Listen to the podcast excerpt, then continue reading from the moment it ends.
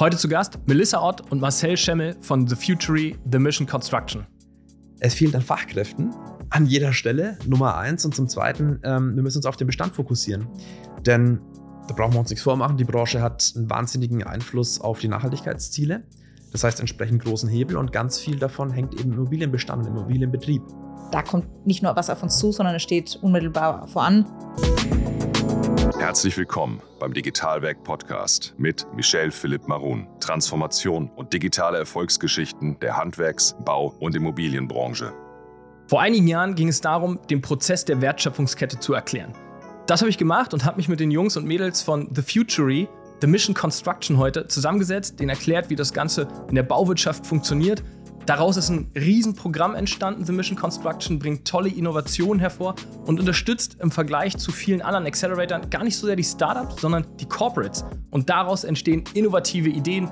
Da ist eine Vonovia mit dabei, da ist Schüko mit dabei. Also ganz, ganz große Namen aus der Branche, die einfach unglaublich geile Geschäftsmodelle entwickelt haben. Wenn ihr dran bleibt, werdet ihr heute erfahren, welche innovativen Ideen dabei entstanden sind.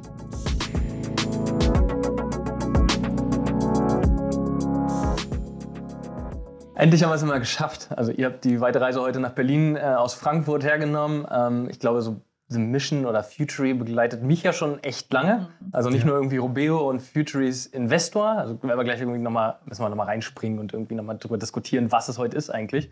Aber ich fand so krass, so die Zeit. Da saß Charlie, weiß ich noch, ähm, im, im, Büro bei Robeo und hat gesagt, so Michelle, kannst du mir mal erklären, wie die Wertschöpfungskette der Immobilie, Bauwirtschaft, Planungswirtschaft funktioniert? So, das ist, glaube ich, so drei Jahre her, würde ich sagen. Und ja. heute sitzen wir jetzt hier, also nicht Charlie. Ja. Es hat sich also eine ganze Menge getan. Ähm, und es ist nicht nur noch eine Idee und eine Prozessskizze, also ein Whiteboard, das hatten wir damals gemacht, ja. äh, sondern es ist heute ein eigenes Programm. Futury ist ein Fund. Also, Melissa, willst du vielleicht einfach mal so starten? Was ist ein Futury? Dass wir mal da ein bisschen Luft und Licht reinbringen? Ja, ich glaube, wenn wir über Futury reden, reden wir immer ganz viel über Ökosysteme. Ja. Und wir werden ja gleich auf das Thema Construction und unsere Initiative The Mission Construction auch nochmal eingehen. Da reden wir immer für ein Ökosystem für die Baubranche. Aber bei Futury steckt eigentlich noch viel mehr dahinter. Und wir verstehen uns so ein bisschen als ein Innovationsökosystem für mhm. Startups und für etablierte Unternehmen. Mhm. Ähm, vielleicht ganz kurz in, in aller Schnelle irgendwie, wer wir sind. Futury, wir sind die Innovationsplattform. Wir sind mhm. wirklich eine Plattform, wo wir Unternehmen und Startups zusammenbringen um Kollaboration und Innovation im Bereich Nachhaltigkeit nach vorne zu bringen. Lass mal ganz kurz das Plattform gesagt. Ja. Ist äh, Plattform damit eine technische Plattform gemeint oder ist äh, eine Plattform sozusagen ein Ökosystem? Ja, eine Öko ein okay, Ökosystem. Ja. Also weder eine physische Plattform ja. noch eine technische Plattform. Ich mhm. weiß, der Begriff ist sehr abstrakt, man kann sich nicht viel darunter vorstellen. Trotzdem versuchen wir ihn zu prägen. Ähm, und das ist einmal wir. Wir sind dann quasi klassisch gestartet, Kollaborationen. Und daraus hat sich so ein bisschen Future Capital entwickelt, weil wir mhm. gesagt haben, wir sind bei der Entstehungsgeschichte von Startups dabei, sehr im Bereich Early Stage. Mhm. Und wir wollen auch für Startups so ein bisschen so eine Lebenszyklusbetreuung machen. Und was kommt darauf? Das erste Investment, vielleicht auch das zweite. Mhm. Und daraus sind eben zwei Fonds mittlerweile entstanden, Future Capital und äh, tatsächlich so ein bisschen nicht in der Startup-Welt, aber im Bereich Nachhaltigkeit, worauf wir auch immer eingehen, haben wir vor einem Jahr auch das Future Institute for Sustainable Transformation gegründet, äh, wow. gemeinsam mit der ESMT in Berlin, okay. wo wir versuchen, ein bisschen die Brücke zwischen Nachhaltigkeit der akademischen Welt und Unternehmen zu schaffen und dort wie kann man nachhaltige Transformation eigentlich voranbringen. Und da ist es aber egal, welche Industrie es ist? Ja, das okay. ist industrieübergreifend, aber natürlich gibt es so ein paar natürliche Überschneidungen zu unseren Industrien. Wir sind insbesondere stark in der Verpackungsbranche, in der Lebensmittelbranche und natürlich in der Baubranche ja. Unterwegs. Und da gibt es einfach natürliche Synergien durch die Themen. Wir arbeiten da auch so ein bisschen forschungsbasiert. Was sind Erkenntnisse, die man in Unternehmen und Startups übersetzen muss? Was sind die Themen eigentlich, die Startups und Unternehmen beschäftigen? Und was sind die Herausforderungen im Bereich Nachhaltigkeit? Deswegen ist irgendwie so eine gesamte Geschichte, aber natürlich mit verschiedenen Angelpunkten, wo irgendwie ja viele verschiedene Sachen passieren. Okay, spannend. Und seit wann bist du bei, bei Futury dann? Wann bist du mit reingekommen? Weil ja. Charlie ist nicht mehr, da habe ich schon gesagt. Nee, also er ist noch, er also ist, er ist noch, im Unternehmen, genau. Ähm, also ich bin seit, ja genau, also wir sind das Team auch gewachsen und auch in dieser Ökosystemlogik natürlich ähm, hat sich das Team erweitert. Ich bin seit Ende 2021 dabei mhm. und seit Anfang dieses Jahres jetzt neben Charlie auch Geschäftsführer. Von?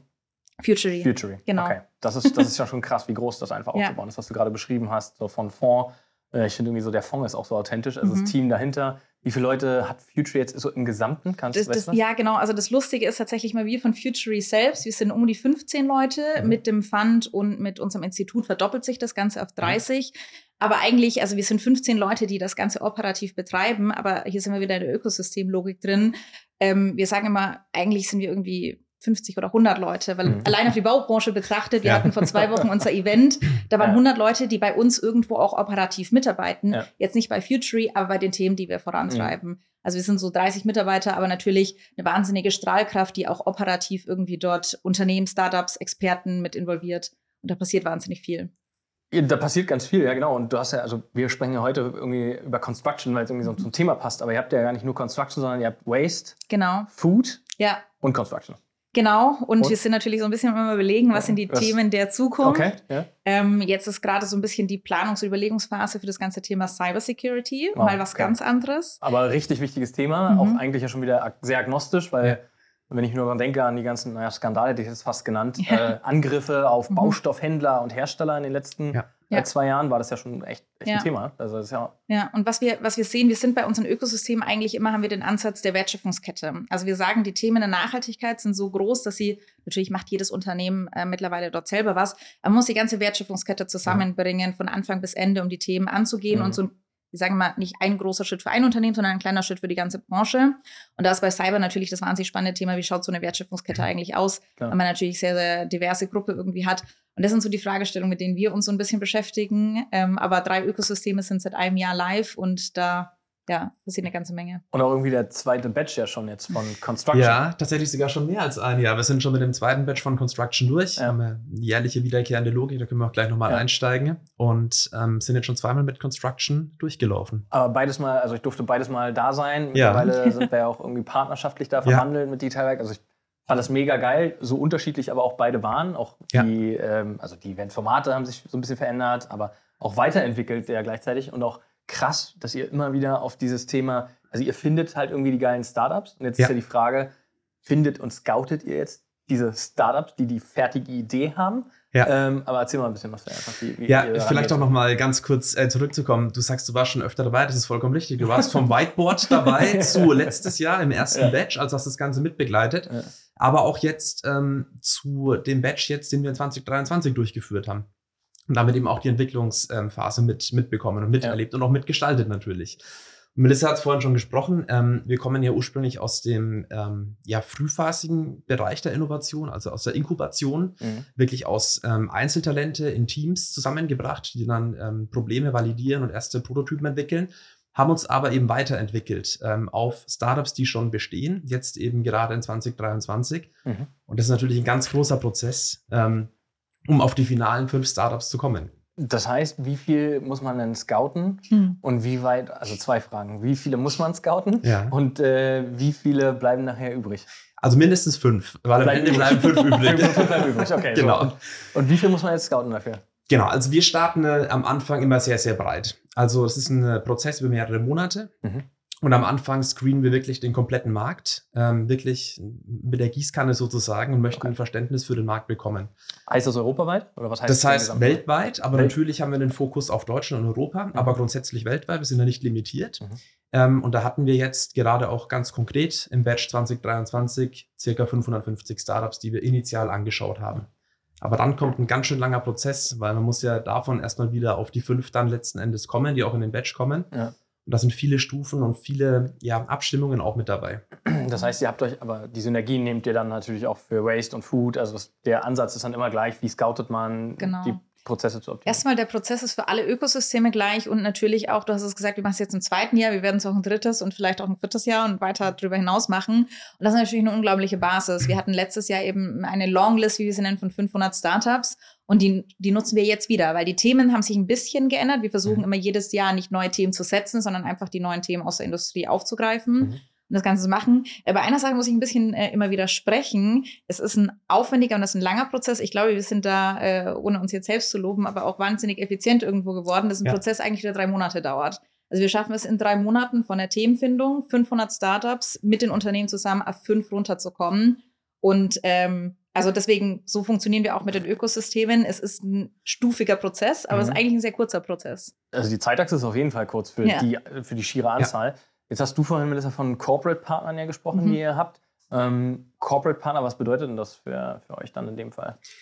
Wir sind ja eine Plattform für Innovation und Nachhaltigkeit und in dieser Plattform kommen ganz verschiedene Stakeholdergruppen zusammen. Das sind eben einmal Startups, die wir schon besprochen mhm. hatten, ähm, aber eben auch Corporates. Das mhm. sind für uns die etablierten Unternehmen aus der Branche, aus mhm. der entsprechenden Wertschöpfungskette, die wir eben in den Ökosystemen Waste Food, aber auch Construction zusammenbringen. Weil da ist ja jetzt die Frage, die man sich jetzt berechtigterweise von außen, wenn man nicht dabei war und euch noch nicht kennt und das Format auch nicht kennt, erstellen könnte, wo ist jetzt der Unterschied zwischen einem normalen Startup Accelerator? Also ne, das war auch ja. so, dann als ich das erste Mal die Einladung bekommen habe, irgendwie, mhm. ich sag mal Whiteboard und erste Einladung, so hey, join the, the mission so, als, als ich, ich war damals in der Jury mit dabei, ja. ähm, war so, okay, ist jetzt ein, was ist denn das jetzt und wo ist ein, also ist der Unterschied da, ne? Also ja.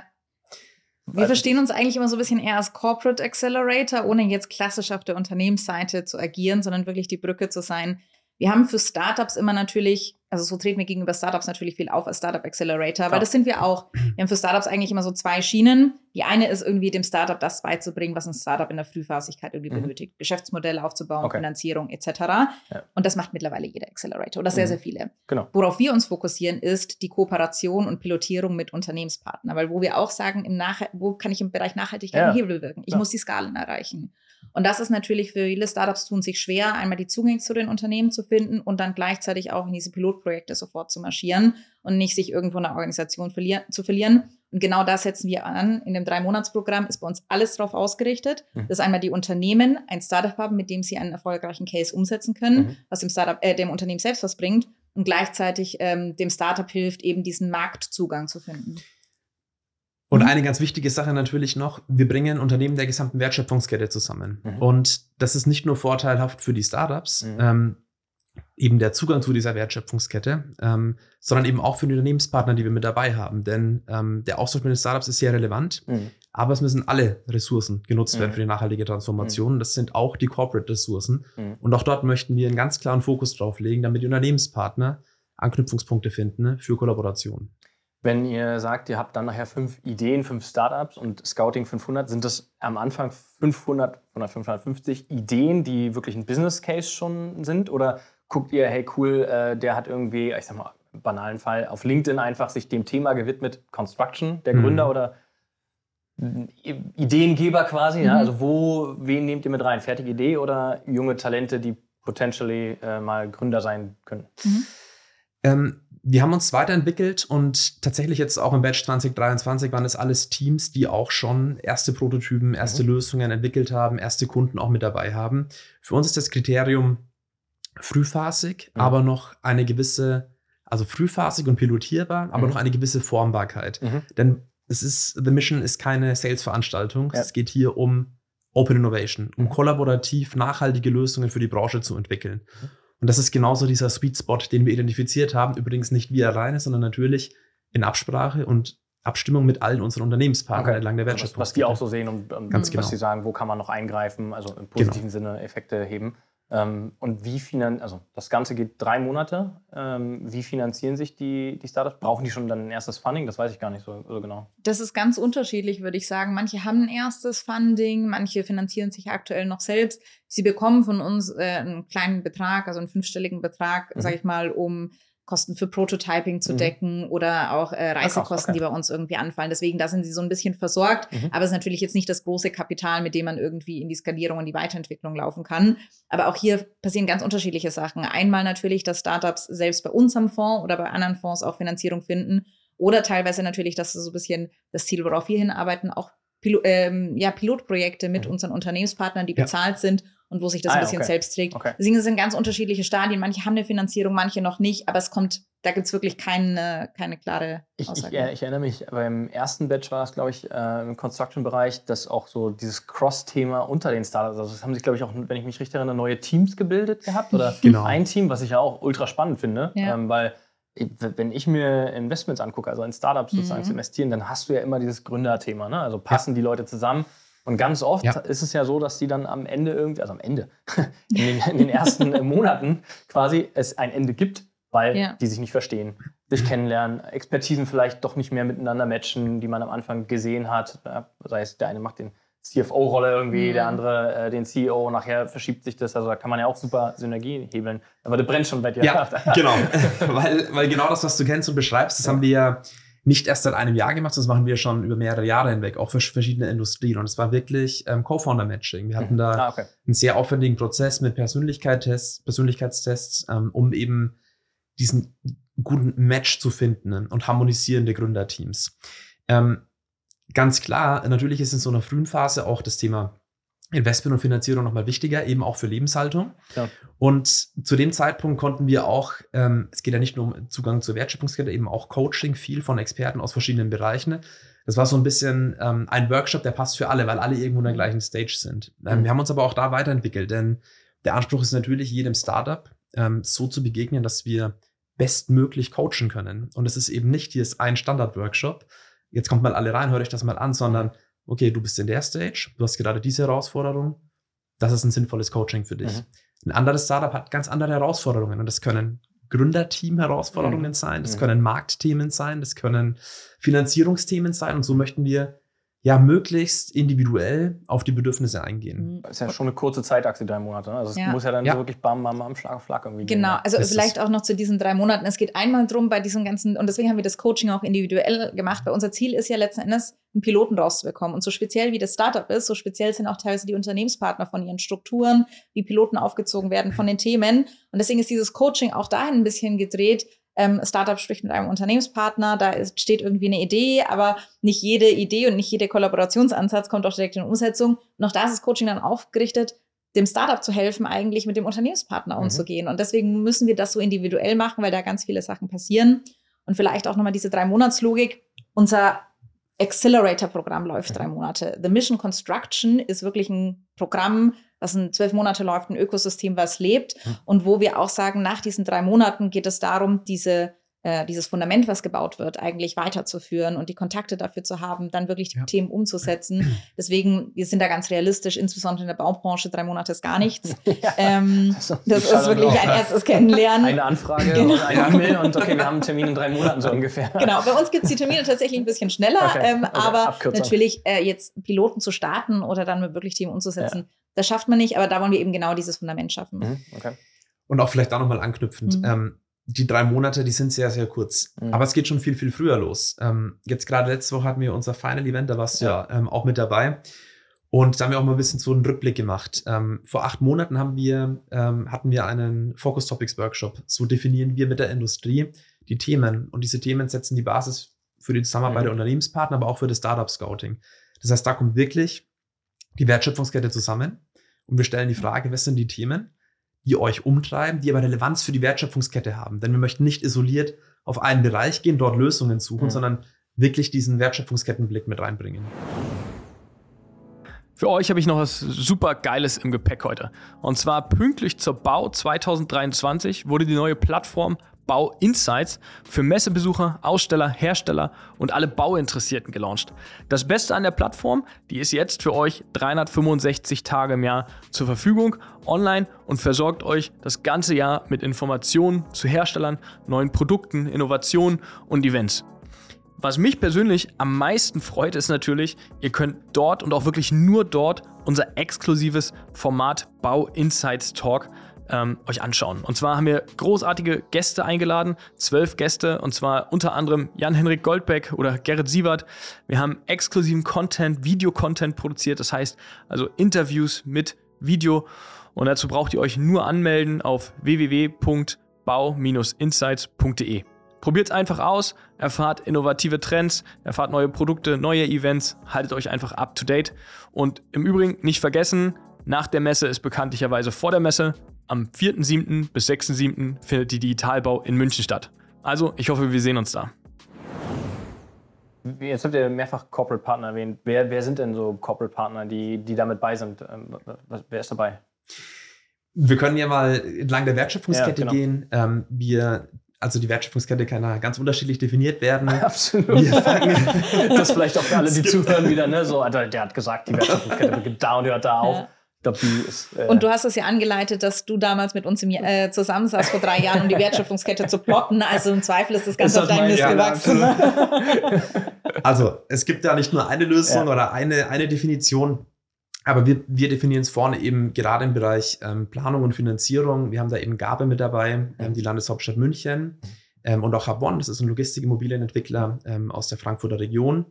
Dann gehen wir in den Bereich Baumaterialien. Ähm, dort ist Schüko mit dabei mhm. ähm, und okay, auch auf jeden Fall Namen, die genau. Schüko. Mhm. Okay. Genau. Und es geht auch so weiter. Ähm, okay. Wir haben auch ähm, meiner Meinung nach eines der innovativsten und beeindruckendsten Unternehmen der ganzen Branche mit dabei, Goldbeck, mhm. ja, ähm, die auch wirklich super ähm, innovativ und unternehmerisch da vorangehen und auch ja ähm, auch entsprechend in der Zusammenarbeit mit den Startups natürlich ähm, ähm, da ähm, wirklich eine Vorbildfunktion einnehmen.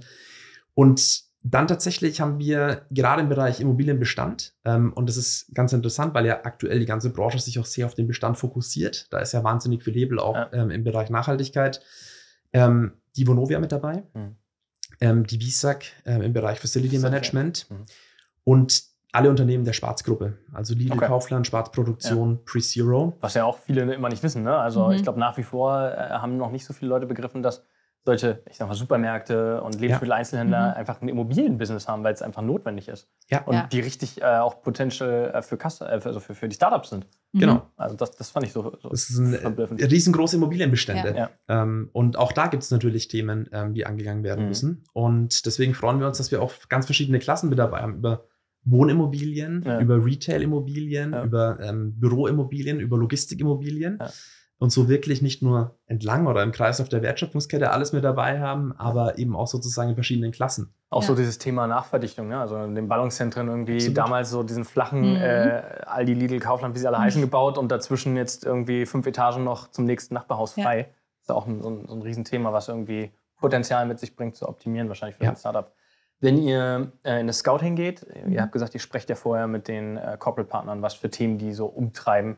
Was sind denn aktuell Themen? Was, was, was waren so das Highlight oder ja. überschneiden ja. die sich tatsächlich auch irgendwie das, in ihren Aussagen? Das ist, ganz, das ist ganz Spannende. Also vielleicht da auch nochmal, weswegen sehen wir eigentlich, wir sind ein Corporate Accelerator. Wir kommen ja. gar nicht aus von diesem, welches Startup hat jetzt das Potenzial am besten zu wachsen, sondern wirklich, was sind die Themen, die die Industrie antreibt oder umtreibt mhm. und welche müssen eigentlich gelöst werden. Und das ist ganz spannend. Da kannst du vielleicht auch gleich nochmal von der Entwicklung erzählen. Wir sind ja 2022 gestartet. Die Themenfindung war dann 2021. Da war noch ein bisschen die Hochphase.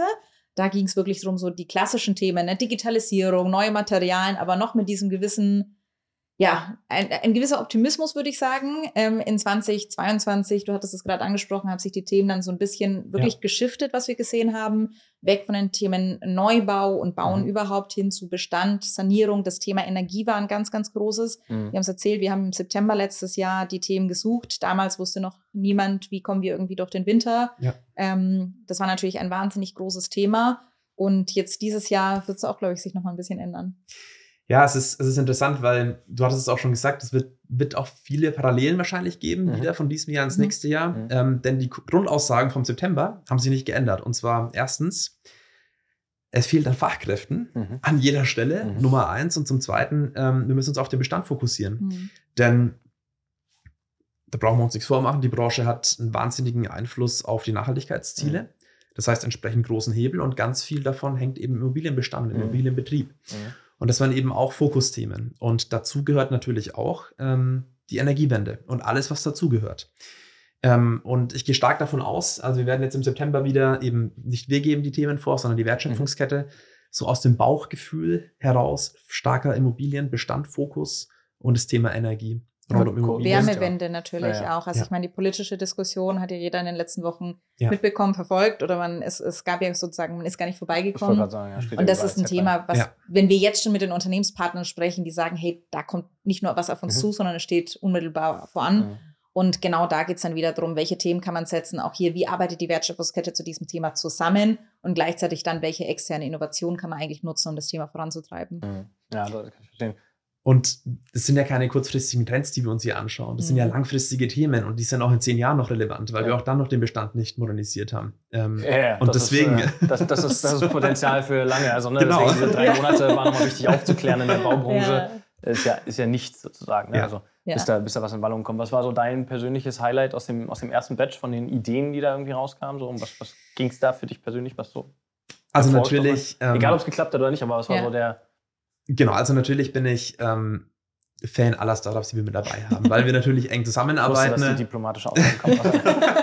das ist ganz klar. Aber ich möchte tatsächlich mal ähm, ein Startup ein bisschen hervorheben, weil ähm, das allein vom Produkt oder von der Lösung, die sie entwickeln, so perfekt in the Mission passt, weil okay. es so einen Wertschöpfungskettenansatz hat. Mhm. Und das Startup heißt Weber, Vertical Parking.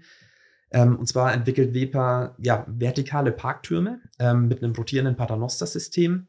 Und ähm, das ist der Vorteil natürlich, ich muss nicht, wenn ich acht Meter hoch bin, muss ich nicht acht Meter nach unten, sondern es ist ein Fundament natürlich. Nur ganz kurz als Ergänzung, so wer jetzt zuhört, der kann auch einfach die Folge von letzter Woche hören, weil da geht es nochmal ins Detail. Genau. Ähm, aber, aber ja. mach mal den Pitch, weil den, den Elevator-Pitch den schicken wir dann dem, dem, dem Gründerteam. Ja, das passt auch wirklich perfekt. Ähm, und man kann sich das wirklich als ja, vertikale Parktürme vorstellen. Also der erste wird auch gerade schon im Münchner Raum gebaut. Mhm. Und das ist natürlich ein idealer ähm, Case auch für The Mission mit Blick auf die Wertschöpfungskette, denn so ein Parkturm hat natürlich Fassadenelemente. Ja. Und ein Parkturm hat Torelemente. Mhm. So ein Parkturm muss irgendwo stehen irgendwann mal, mhm. Standortthematik. Ob das im städtischen Raum ist oder ob das auf ähm, Corporate-Flächen ist, spielt gar keine Rolle. Ähm, und so ein Turm muss natürlich auch gebaut werden. Und ja, ähm, da gibt es ganz, ganz viele Anwendungszwecke, eben ja. auch in verschiedenen, ähm, ja, verschiedenen Bereichen oder auch Orten. Und es ist ganz spannend, weil da eben es so ganz, ganz viele Anknüpfungspunkte es mit der Wertschöpfungskette gibt, die mhm. eben in so ein Produkt auch mit reinfließen mhm. können und so ein Produkt eben noch ja, mit, mitgestalten können. Also hast du noch mal ein bisschen mehr den Ansatz, bevor wir jetzt sozusagen alle auf die letzte Folge äh, schießen. Aber ich habe da noch in Erinnerung, ähm, dass Visak ja auch irgendwie so ein Service-Thema, ne? Also mhm. Also dieses, dieses in, in, fand ich super genau. spannend für mich, war so Lesson Learned. Also ja. äh, wie hält man denn jetzt so einen Turm instand? Also wenn ja. ich nicht den Feger, äh, sozusagen das Ding leer fegen, sondern so wartungsmäßig, ne? Ja. Also da ist ja, ja. Mechanik hinter. Sehr hochkomplex. Jeder ja. kennt es äh, aus, der, äh, aus der Aufzugswartung, ne? Also das genau. ist ja mittlerweile also auch ein komplexes Thema und jeder kennt es, wenn die Aufzüge ausgefallen sind. Und jetzt stellt man sich das als Paternoster-System mit irgendwie bis zu zwölf Autos vor, mit mhm. E-Ladestationen.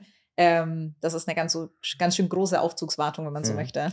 Ganz genau. Natürlich auch, ähm, man braucht ja auch ein flächendeckendes Netzwerk. Ähm, und die WISAG ist ja absoluter Experte und entsprechend auch aufgestellt, bundesweit aufgestellt.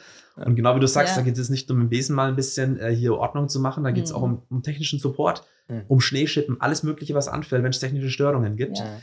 Das ist ein sehr, sehr gutes Beispiel, wie eben an ganz unterschiedlichen Stellen der Wertschöpfungskette solche, solche Cases und solche, so ein mhm. Potenzial für Kollaboration entstehen kann. Mhm. Und ich finde auch das Spannende an dem Case ist, wenn man über Startup und Unternehmenskollaboration redet, geht man häufig davon aus, das Unternehmen hat irgendwelche Ressourcen, was dem Startup weiterhilft, groß zu werden, zu wachsen und Zugänge, die das Startup sonst nicht hat.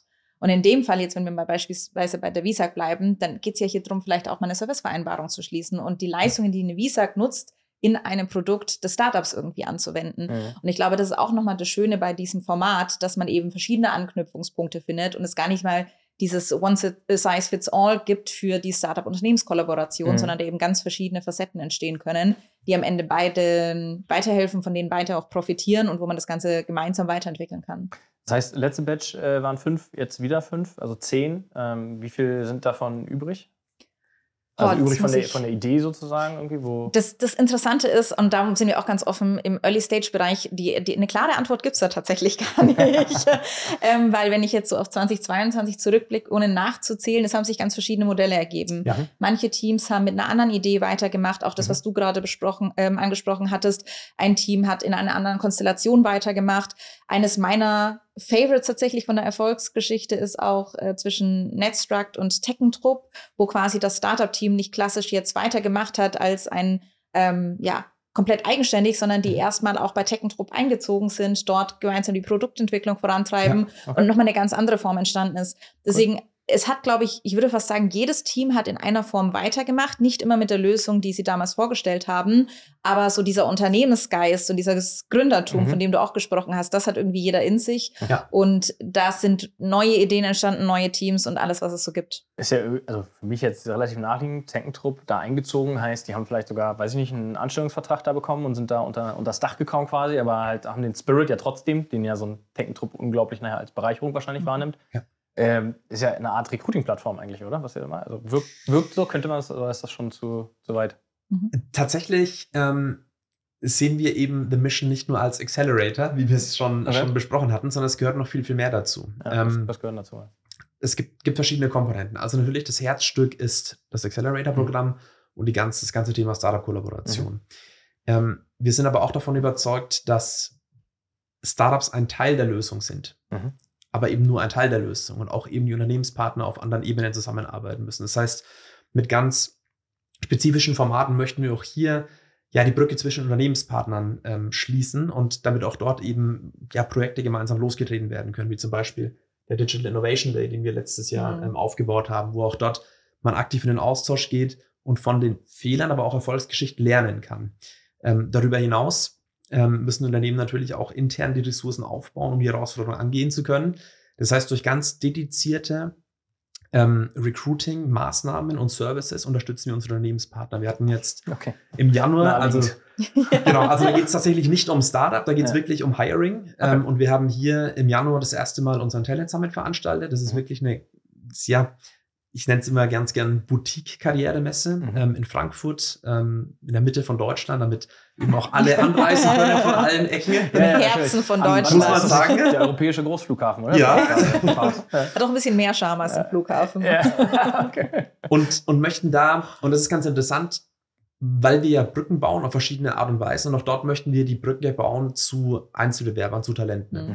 Ähm, ich persönlich hatte mit all den Unternehmenspartnern, die ich gerade genannt habe, mit denen wir aber auch so im Austausch waren, einen, einen Aha-Moment, mhm. wo ich verstanden habe, diese Unternehmen mhm. machen so viel im mhm. Bereich Nachhaltigkeit und Innovation. Mhm. Das kann man teilweise gar nicht nach außen kommunizieren. Und es braucht einen Kanal und auch irgendwie ein Format, um diese Message auch zu transportieren. Das heißt, in unserer Karrieremesse stellen wir genau das in den Vordergrund. Also die Messe habt ihr auch gestartet. Mhm. Die kommt von euch. Ihr seid genau. nicht Part auf irgendeine neue nee. Plattform, sondern die habt ihr auch geschafft. Das haben wir komplett selber gemacht. Wir sind okay. halt sehr nah an den jungen Talenten dran. Mhm. Wir hatten es vorhin ein bisschen an, äh, erzählt, dass wir damals gestartet sind. Wir haben Einzeltalente rekrutiert und die zu Gründern gemacht, mehr oder weniger. Mhm. Dadurch haben wir einen Talentpool von mehreren tausend Talenten, ähm, auf die wir zugreifen können. Jetzt ist Future, ich habe es gesagt, 15 Leute. Da können wir äh, das, das sind deutlich weniger Stellen, als viele unserer Unternehmenspartner offen ausgeschrieben mhm. haben. Und hier versuchen wir genau diese Brücke zu bauen und auch nochmal, wir sind nah an der, an der jungen Generation dran und da auch nochmal so ein bisschen zu verstehen, was wollen die denn eigentlich und genau diese Brücke zu Unternehmen zu bauen. Weil was wir häufig natürlich auch sehen bei der, bei der jungen Generation, die haben ein wahnsinniges Engagement, sich im Bereich Nachhaltigkeit einzusetzen. Die mhm. wollen innovativ arbeiten. Aber häufig, wenn man über die Baubranche oder auch die Verpackungsbranche äh, spricht, das sind jetzt nicht zwingend die ersten Branchen, die einem jungen Student einfallen, wenn es um Innovation geht. Und genau da wollen wir diese Brücke mhm. bauen und sagen, hey, nee, genau diese Themen werden dort angegangen. Das kann man dort machen. Und ein Weg, um nachhaltige Lösungen zu erarbeiten, schaut ganz unterschiedlich aus. Mhm. Da ist Gründertum dabei, aber da ist auch grundsätzlich das Arbeiten in einem Unternehmen dabei. Ich wollte gerade sagen, ne, nicht alle Absolventen wollen ja auch Gründer und ja. Unternehmer und ja. Unternehmerinnen werden. Also muss ja. man auch mal ganz klar so sagen. In, in dieser Startup-Bubble glauben wir das ja irgendwie immer, dass alle sozusagen äh, sich da jetzt anstellen, äh, äh, ja. gründen wollen. Aber ich glaube, eben ganz viele haben auch Bock, gerade in den Krisenzeiten mhm. oder herausfordernden Zeiten, gleichzeitig Chancen, aber sich auch anstellen zu lassen bei einem ja, eine Stabilität, Stabilität auch. Sicherheit, Familie, also ja, genau. es gibt ganz tolle Möglichkeiten. Also es wird mhm, ganz okay. viel vorangetrieben. Mhm. Stichwort digitale Transformation, da gibt es auch mhm. noch einiges zu tun ähm, in der Branche. Und das ist ganz interessant, wenn wir dann mit einem Software-Developer sprechen und sagen, ja, hier Karrieremesse, kommt mhm. noch mit dazu. Und dann sagt er, aber es ist doch Baubranche. Sage ich, ja, es ist die Baubranche. Mhm. die Aufgaben sind groß. Hier hängt wahnsinnig viel Potenzial, auch wenn es nicht so offensichtlich ist ja. auf den ersten Blick. Ich hoffe, es war SAP, dass die auch verstehen, dass da Potenzial ist, aber das ist nochmal ein anderes Thema. Ähm, okay, aber lass mal nochmal zurück zu äh, Construction und, mhm. und zu Mission oder dem Programm äh, ja. reinspringen. Ähm, wo sind sozusagen nachher aber auch vielleicht Herausforderungen, die, die einfach auch unumgänglich sind zwischen so einem Startup und Corporate, stelle ich mir halt schon auch vor. Ähm, ich habe es ja. selber erlebt, ähm, ist ja nicht immer alles rosa und ähm, auch da gibt es ja unterschiedliche Mindsets, die auch ja, ich glaube, wenn es brennt, ja. manchmal auch ja mhm. wieder das bereichern nachher. Ja. Aber es muss ja manchmal auch mal brennen.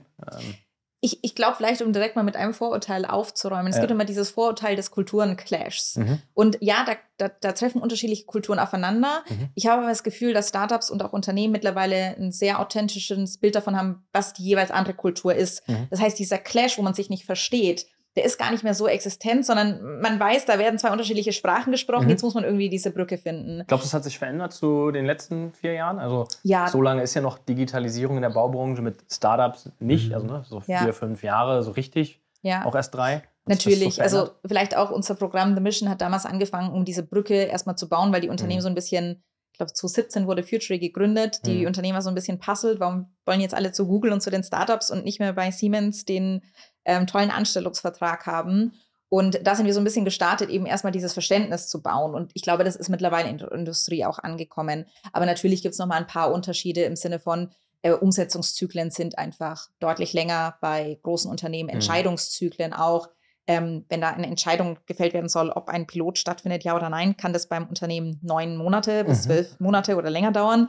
Neun bis zwölf Monate ist für ein Startup teilweise die Überlebensphase. Ich wollte gerade sagen, das mhm. glauben mir auch ja. viele Investoren, wenn sie keinen Branchenbezug haben, nicht. Ne? Also ja. Die, ja. ich sag mal, wenn du so einen ganz klassischen Venture Capital Fonds hast, der sagt, ich investiere jetzt in ein Startup in die Construction Tech Bereich und fragt nach neun Monaten, vor dem hast du, mit dem hast du doch vor neun Monaten schon gesprochen. Ja. Und dann sagt ja. er, ja, bin ja auch noch dran. Sagt er, ja, aber was macht dein Vertriebsteam? Ja. Däumchen drehen so ungefähr, ne? Aber ja. Du, du, das ist ja normal. Also bis das so da ist, und glaub, dieses Verständnis. Die Baubranche ist da, glaube ich, auch nochmal so nicht extremer, sondern einfach durch ihre also ne, durch den Typus ist sie so, weil ja. ein, ein, Planungszeitraum von einem Gebäude oder von, mhm. äh, ja, von, von ganzen Gewerken, das dauert einfach. Ja. Das hat man nicht in einer Woche gemacht und sagt, jetzt setze ich es um. Gleiches auch, wenn ich neue Materialien einsetze, ja, bis ich was in eine Wand einbaue, die dann mal 20, 30 Jahre stehen soll, mhm. da kann ich nicht pilotieren ja. und mhm. einfach mal schauen, ob es was wird, mhm. was vielleicht in anderen, äh, sag ich mal, Branchen, die stärker oder näher am Konsumenten sind, viel, viel einfacher ähm, funktioniert. Und ich glaube, das sind so ein paar nicht Unterschiede, aber natürlich was, wo man irgendwie austarieren muss, wo kann man die Interessen des Startups irgendwo, wo erstmal auch eine Überlebensfähigkeit da ist und die Lösung überhaupt irgendwo zu sehen, versus der Sicherheit, den Regularien und den ganzen Themen, die sich Unternehmen beschäftigen, auch da ist. Wo war der größte Clash aus deiner Sicht? Ich, ich, ich würde ich würd gerne nicht, nicht mit dem Clash loslegen, aber ich würde da noch mal, gerne nochmal anknüpfen mhm. und also vielleicht erstmal grundsätzlich, das ist, das Thema ist angekommen. Also ja. wir müssen nur mal auf die ja. Messen schauen. Du warst ja selbst jetzt ähm, stark auf der Bau mit vertreten. Ja. Ne? Es hat jede Messe mittlerweile einen Startup-Bereich. Ähm, und es gibt auch dedizierte Startup-Messen in diesem Bereich. Mhm. Also es ist kein, das ist kein exotisches Thema mehr. Das ist, es ist wirklich angekommen mhm. und hat Durchdringung. Ähm, eine Sache, die man nicht vergessen darf, neben den ganzen Herausforderungen ähm, im Bereich der Umsetzung, bei Hardware-Lösungen, das ist komplex, das ist das Gebäude einzubauen, ist das, das Thema Skalierung. Denn wenn es auch mal um Dämmmaterialien geht beispielsweise, dann geht es jetzt nicht um, wir machen mal ein Gebäude, sondern da geht es um, um ganz andere Dimensionen. Ja. Das ist ein ganz, ganz wichtiger Punkt. Dann, und das ist jetzt wahrscheinlich, das ist keine, das ist nichts Neues, aber ich möchte es einfach nochmal wiederholen, äh, weil es ganz wichtig ist, ein offener, transparenter, vertrauensvoller Austausch. Mhm.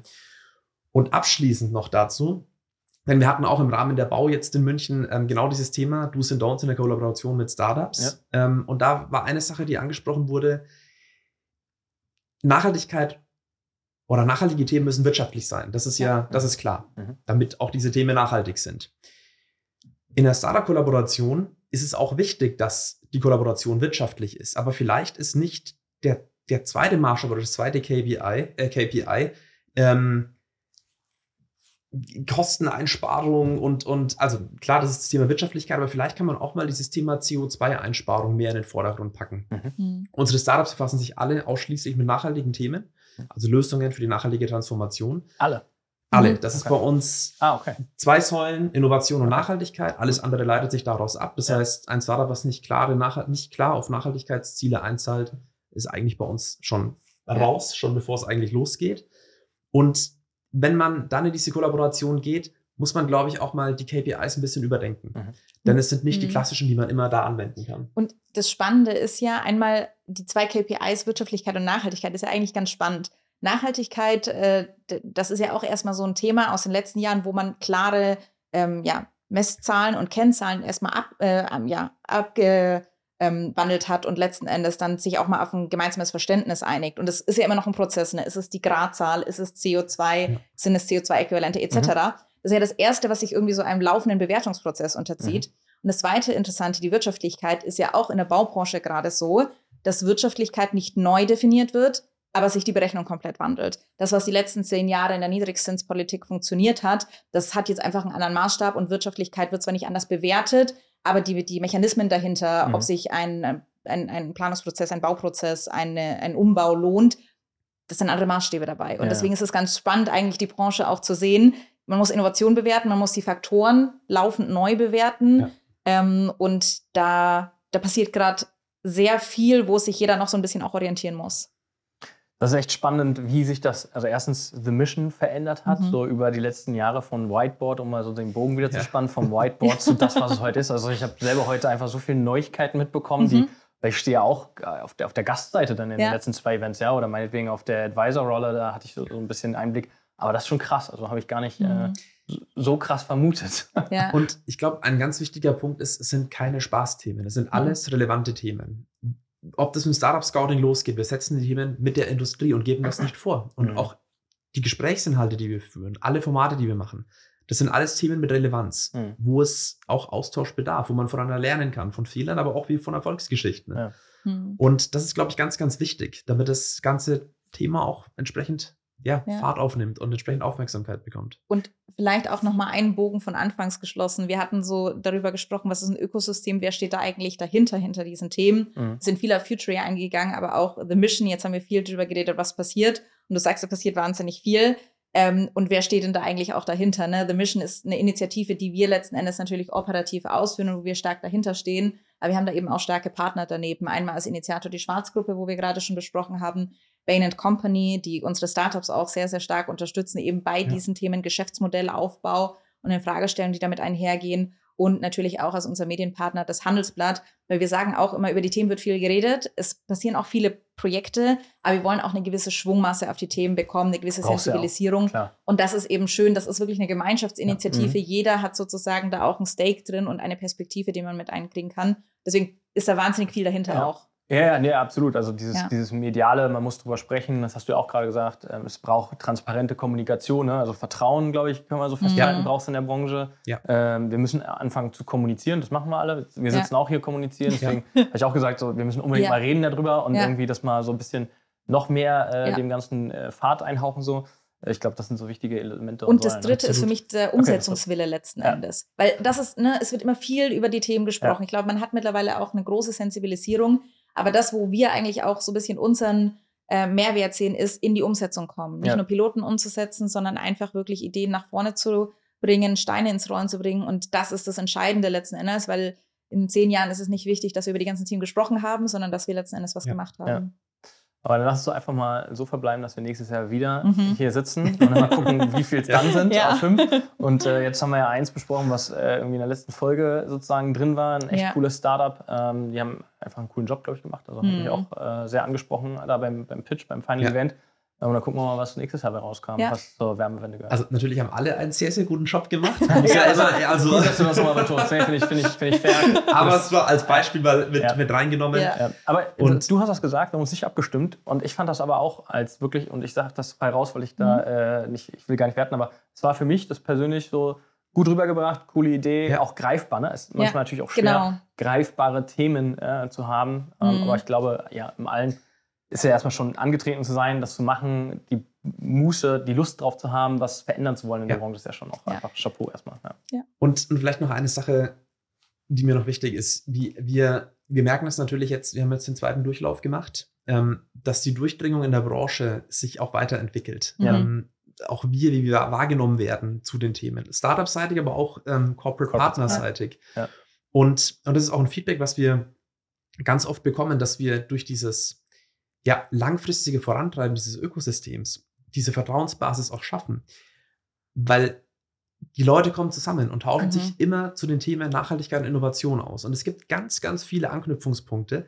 Und dieses isolierte Denken bricht immer weiter auf. Und es ist total schön zu sehen, ja. dass dort eben auch diese Kollaboration auf Corporate Partner Ebene mhm. ähm, immer ja. mehr ähm, ins Rollen kommen. Und das ist. Das, was wir uns wünschen. Und, und das ist auch so nochmal so unser Verständnis von einer Plattform. Ne? Du meintest am Anfang, hast du mir die Frage gestellt, ist es eine Tech-Plattform oder ja. was ist es denn? Ja. Und genau das ist es eben nicht. Also wir haben keinen anonymen Grund, wo alle zusammenkommen und dann irgendwie versuchen zu interagieren, sondern da stehen Personen dahinter, da stehen wir dahinter, ähm, die ganzen Unternehmenspartner, die sich einsetzen. Wir nennen es immer mittlerweile liebevollen Klassentreffen, mhm. ähm, was da passiert. Aber das ist eigentlich unser Verständnis von einer Plattform. Personen, die sich kennen, neue Personen, die dazukommen, die aufgenommen werden und wo man eben diese gemeinsame Vertrauensbasis hat, ähm, ja, Ideen umzusetzen.